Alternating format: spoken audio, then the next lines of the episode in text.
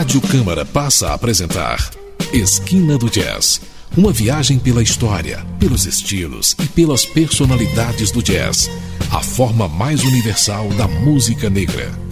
Produção e textos Eudoro Augusto.